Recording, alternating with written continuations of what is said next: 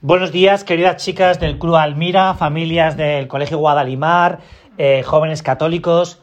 Lo primero es que como yo grabo las meditaciones o las pequeñas homilías de un día para otro, ayer dije eh, que hoy era 24, bueno, ya veréis el error de la última meditación, no me voy a quedar yo en esto, ¿no?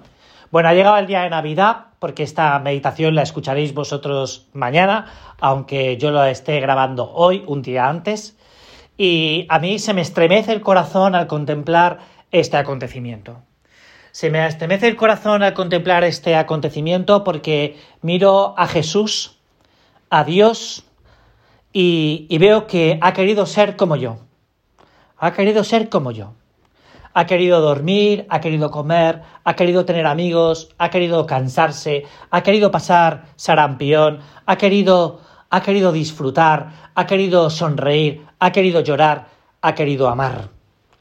Y Jesús ha venido, el amor ha venido a ser amado. Y esto es lo que va a ser la vida del Señor a partir de estos momentos. Amar a todos los hombres, amarte a ti, amarte a mí. Y esto si a mí no me conmueve, es que me falta algo de sensibilidad.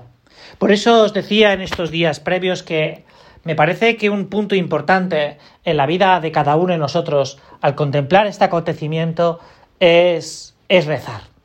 Es rezar porque al final rezar es mirar cara a cara al otro, es hablar de tú a tú, es, es tener un amigo, tener un confidente, tener unos secretos.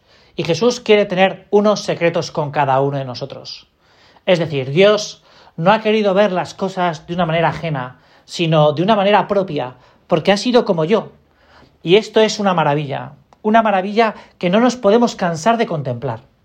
Por eso, cuando hay un momento que Guardini dice, cogiendo la expresión de cuando la expresión de Jesús, ¿no? Yo soy camino, verdad y vida, eh, dice, no es que diga que Jesús nos enseña un camino, sino que es el camino. No es que nos muestre una verdad, sino que es la verdad.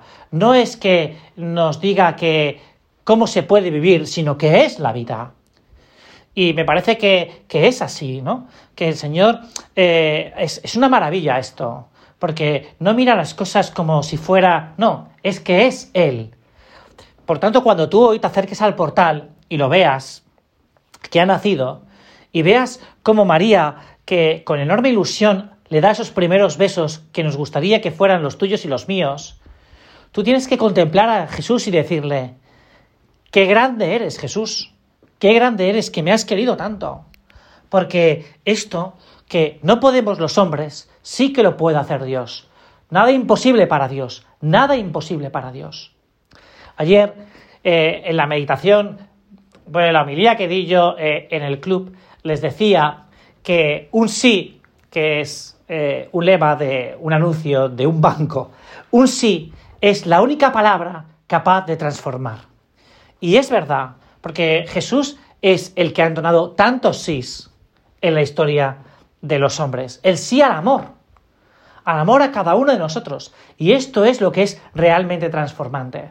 Por eso cuando nosotros hoy vayamos al portal y le veamos allí y te, eh, te enternezcas al ver el Hijo de Dios, a mí me gustaría que tú palparas, que palparas este sí que le puedes dar a Dios, que lo palparas, que lo tocaras, porque ese sí es transformante.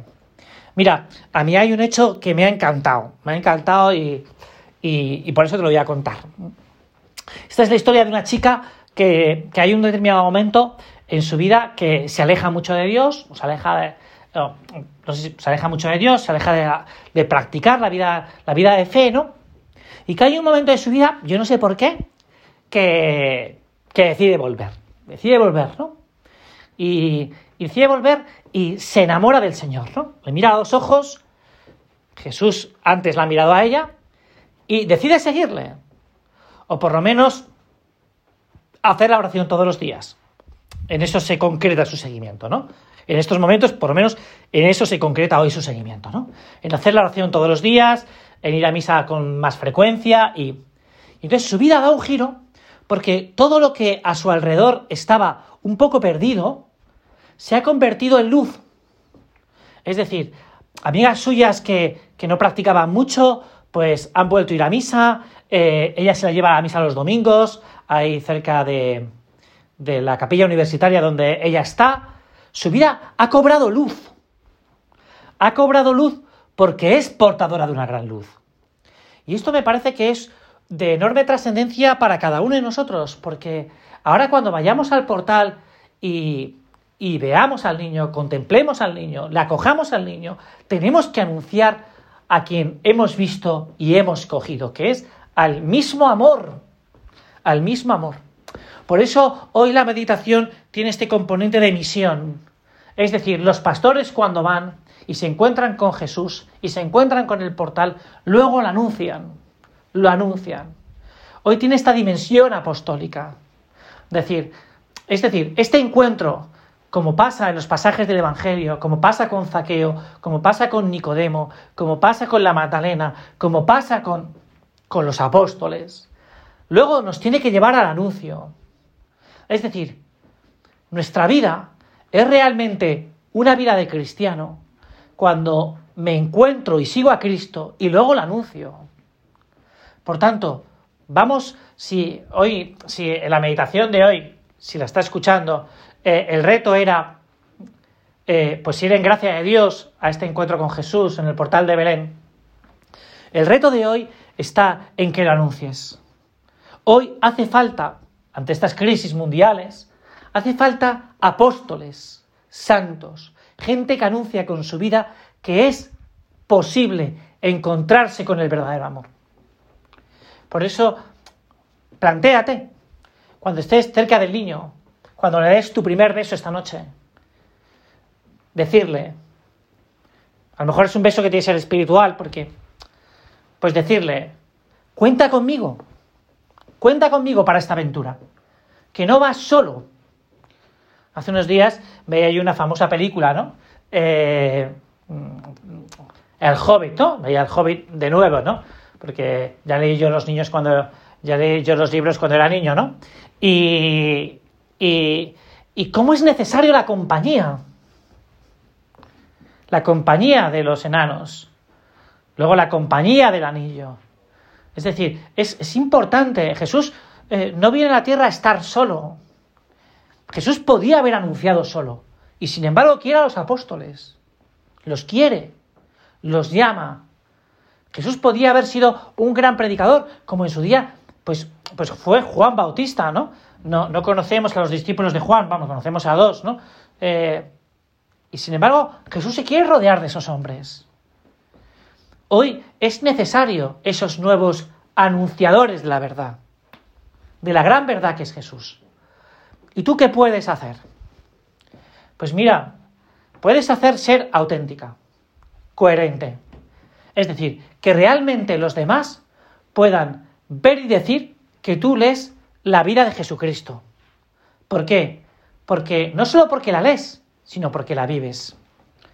Y eso se plasma en ser auténtico y en ser coherente en la vida de las bienaventuranzas. En que realmente tú las vivas. En las obras de misericordia. Esta mañana, eh, hablando con un sacerdote joven, le preguntaba, ¿no? Bueno, eh, bueno, le preguntaba ayer, lo que pasa es que tú lo vas a escuchar, le preguntaba, ¿y qué vas a hacer en la, en la cena de Nochebuena? ¿Qué vas, ¿Cómo la vas a vivir? Pues mira, me decía, ¿no? Eh, he pensado en irme a estar con este otro sacerdote que está solo en la sierra. Voy a estar, pues, a celebrar la Navidad con él, para que no esté solo.